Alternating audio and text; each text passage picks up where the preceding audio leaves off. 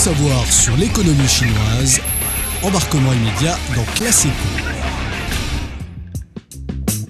Le monde du spectacle vivant en Chine a connu cinq mois éclatants.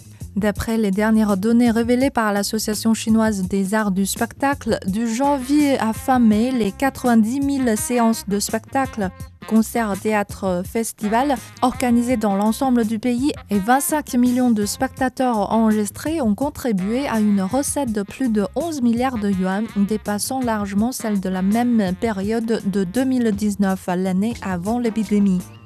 Plongeons aujourd'hui avec nous dans la frénésie du monde du spectacle chinois.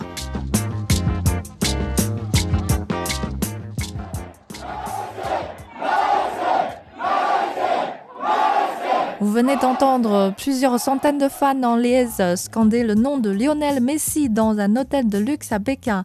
Le footballeur qui a mené l'Argentine à la gloire à la Coupe du Monde l'année dernière est largement considéré comme l'un des plus grands joueurs de football de tous les temps, était à Pékin la semaine dernière pour un match amical Argentine-Australie. Un match qui a enflammé les fans qui dépensent à tout prix pour pouvoir apercevoir de près la vedette argentine. Les billets coûtant jusqu'à 4800 yuan, l'équivalent de 670 dollars américains, se sont vendus en 20 minutes. Les sites de revente annonçant des billets plusieurs fois leur valeur nominale. Sachez que le tarif est même plus cher par rapport à la demi-finale de la Coupe du Monde au Qatar. On peut comprendre ces gens qui n'hésitent pas à payer très cher pour une superstar de foot, car c'est probablement la dernière occasion pour eux de voir Messi jouer en Chine. Mais curieusement, cette folie est en train de se généraliser chez tous les Chinois.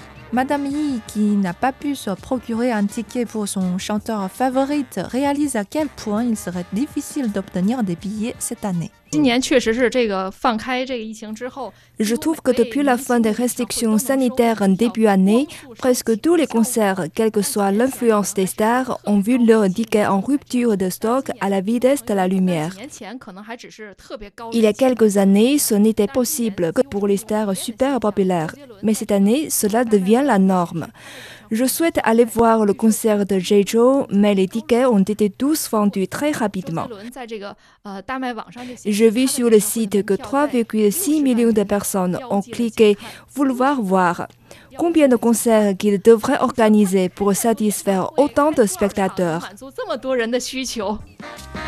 La pop star Jeju va entamer à partir de fin juin une tournée dans plusieurs villes chinoises. Tous les 140 000 tickets à tarif moyen de 1200 yuan ont déjà été vendus. Comme lui, le groupe musical Médée, malgré les six concerts donnés à Pékin, les 300 000 billets ont été vendus en quelques secondes. Ces billets disparaissant en un éclair rappellent aux gens que cela fait déjà trois ans que ces vedettes n'ont pas eu de spectacle en Chine. Donc saisir des billets pour regarder son idole n'a jamais été un exploit facile cette année. Monsieur Tuan est chanceux dans cette guerre des billets. Les tickets pour le concert de Mayday est très difficile à obtenir. Je l'ai eu parce que j'ai mobilisé 20 amis à m'aider à saisir. L'un d'entre eux a réussi. Moi-même, j'ai déjà une connexion Internet assez rapide, mais j'ai encore été bloqué plusieurs minutes avant de pouvoir cliquer payer. Le marché des concerts, longtemps silencieux, retrouve son dynamisme cette année. De nombreux chanteurs ont repris leur projet de tournée. Les données montrent que plus de 400 concerts ont déjà eu lieu dans l'ensemble du pays dès le début de l'année. Avril et mai ont été deux mois extrêmement occupés avec environ 150 concerts par mois. En plus des concerts donnés par les stars de la pop, les concerts symphoniques, les théâtres, les comédies musicales font tous face au même enthousiasme du public.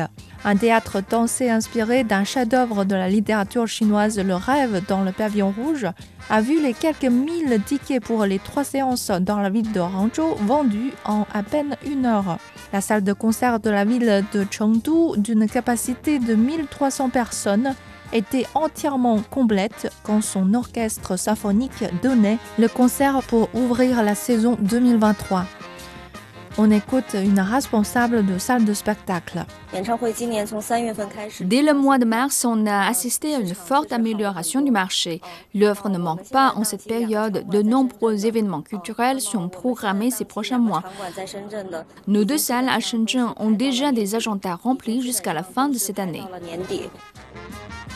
Théâtre, stade, salle de spectacle retrouvent leur fréquentation. Ces programmes culturels et sportifs ont grandement favorisé l'industrie du tourisme. Le nombre de réservations de chambres d'hôtel a fortement augmenté, étant donné qu'un grand nombre de spectateurs viennent d'une autre ville. Monsieur Li est responsable d'un hôtel de Pékin près du stade des ouvriers, lieu d'organisation du match amical Argentine-Australie.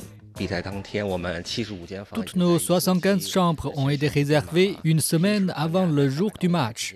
Le prix de chambre entre 300 et 500 yuan a été doublé ce jour-là. D'habitude, nous n'avons pas beaucoup de clients le week-end, car nos clients sont en général ceux qui font du voyage d'affaires en semaine.